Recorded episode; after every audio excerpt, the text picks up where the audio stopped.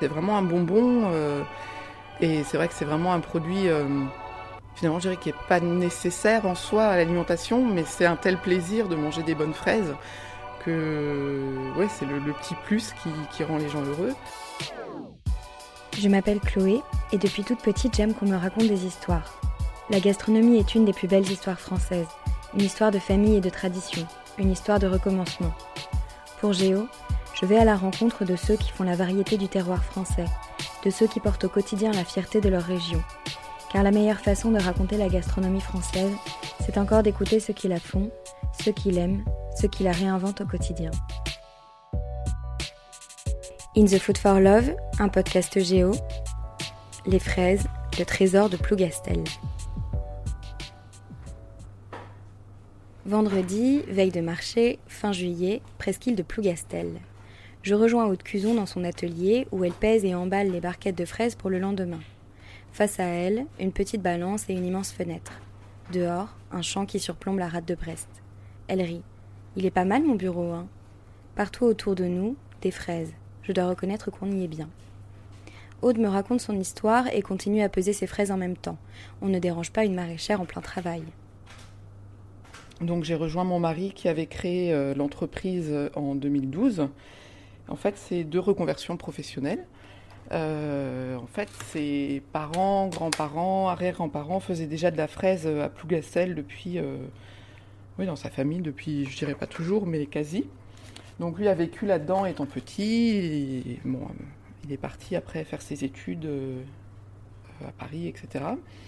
Et voilà, je pense qu'il a eu besoin de retrouver quelque chose de concret.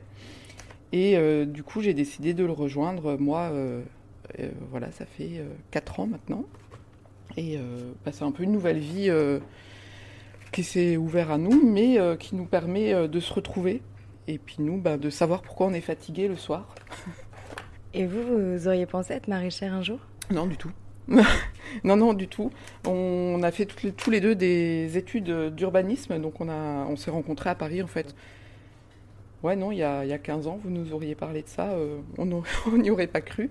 Mais bon, je pense que de plus en plus de monde euh, essaye de vivre un peu ce qu'on a fait et de retrouver euh, voilà, des, des choses un peu, plus, euh, un peu plus concrètes et qui correspondent plus à leur mode de vie, on va dire. Et bah, nous, nous aussi, ce qu'on a fait.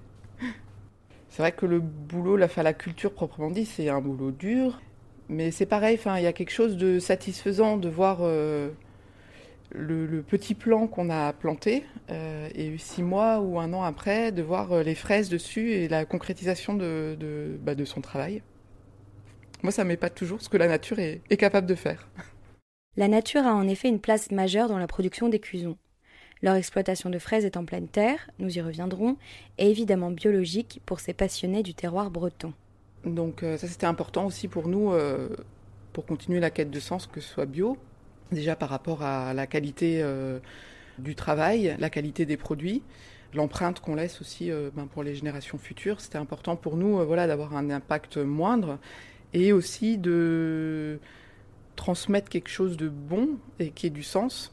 Depuis qu'on a installé ces dix dernières années, il y a eu plein de solutions compatibles avec l'agriculture bio qui ont été mises en place et qui n'existaient pas avant et dont on a pu profiter et qui nous ont permis quand même oui, d'être peut-être un peu plus serein, euh, notamment sur des attaques de champignons, des attaques d'insectes. Maintenant, il y a beaucoup de luttes euh, biologiques intégrées, c'est-à-dire introduire des, entre guillemets, des gentils insectes qui vont euh, s'occuper des méchants insectes. ça, ça s'est beaucoup développé là, ces dernières années, et c'est vraiment un plus, un plus pour nous. On parle du terroir de Plougastel, et donc pour nous, c'était vraiment important voilà, de retrouver bah, le goût des fraises Souvent sur les marchés, on me dit Ah, mais j'ai l'impression de manger les fraises de ma grand-mère. Le goût des fraises de ma grand-mère, soit, mais aussi le goût pluricentenaire des fraises de Plougastel. Pourquoi la fraise de Plougastel? Pourquoi est-ce qu'il y a des fraises ici à Plougastel? Oh, Ça, c'est une histoire qui remonte maintenant à un tout petit peu plus de 300 ans. Euh, donc euh, Monsieur Fraisier, euh, qui était un explorateur, était parti en expédition en Amérique du Sud, notamment au Chili, et il a découvert bah, la fraise en fait, qui est originaire du Chili. C'était une fraise blanche, donc il était arrivé à, Brest par bateau. et avait fait don du coup de quelques plants à Brest et je sais pas trop pourquoi ça s'était retrouvé à Plougastel aussi. Et le terroir, euh, il faut savoir qu'on a des sols qui sont essentiellement argileux et schisteux et qui correspondent bien en fait à la culture de la fraise d'une part et d'autre part c'est une presqu'île.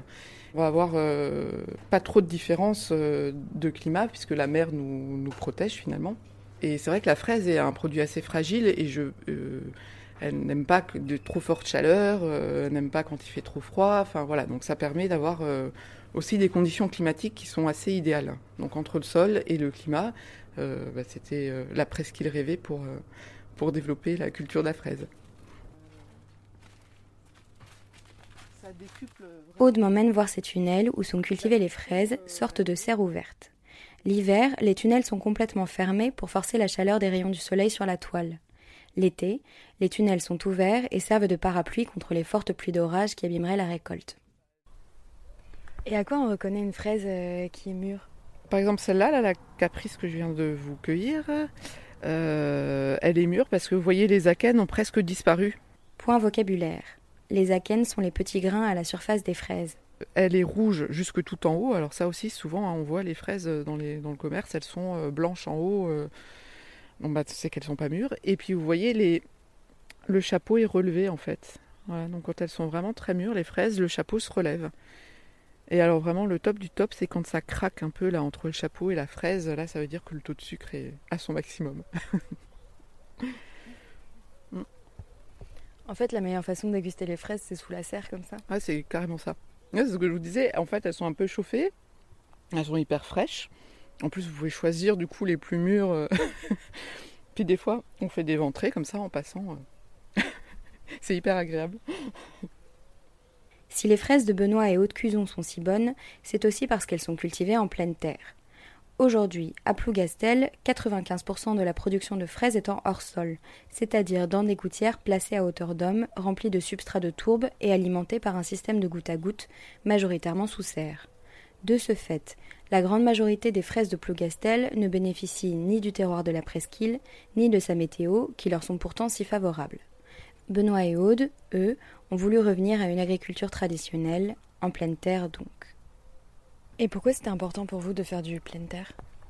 Bah, Je pense que c'est la, la, comment dire, la réalité du, du, produit, c'est la terre, comment ça me... ça me semble toujours bizarre d'être déconnecté euh, de, tout ça. Et puis, euh, les qualités, en fait, euh, de la terre vont se transmettre aussi aux, fruits et au goût. Enfin, je sais pas, vous avez testé. Je pense que voilà, c'est indéniable. Ça donne quand même. Par exemple, nous, on a des sols qui sont plutôt argileux ou plutôt schisteux. Et en fait, d'un champ à l'autre, selon la, nature du sol, et eh ben, la même variété de fraises va se comporter différemment, va avoir un autre goût, va venir plus ou moins tard, euh, va être plus ou moins fragile, etc.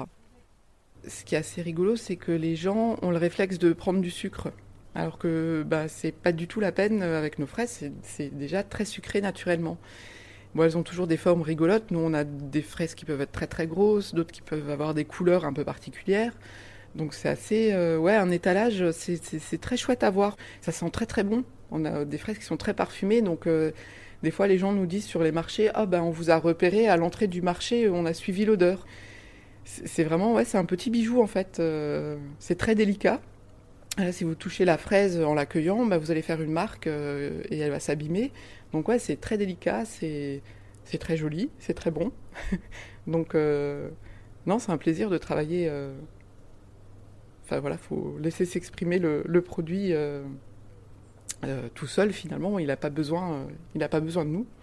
Il se suffit à lui-même. Comment est-ce que vous conseillez de déguster des fraises? Nature. enfin pour les voilà, moi je trouve à chaque fois les gens me disent oh, on fait des préparations et tout ça. je me dis mais le, goût est déjà tellement subtil que bah, c'est presque dommage de préparer. Il, il, suffit de rien pour, pour le goûter. Laisser le goût des fraises s'exprimer, ne rien ajouter au goût originel de la terre de Plougastel, voilà bien la façon de faire des cusons. Une production en pleine terre bretonne, sous tunnel pour ne pas être déconnecté du microclimat qui fait la force de la presqu'île, En protection biologique intégrée pour que leur environnement protège les fruits, les Cusons font pousser les fraises profondément en lien avec Plougastel, en hommage sans doute au trésor rapporté du Chili par Amédée François Fraisier. In the Food for Love reviendra bientôt avec de nouvelles histoires de passionnés du terroir. En attendant, si vous avez aimé cet épisode, n'hésitez pas à le partager sur Twitter et Facebook et à lui donner des étoiles sur iTunes. À très vite.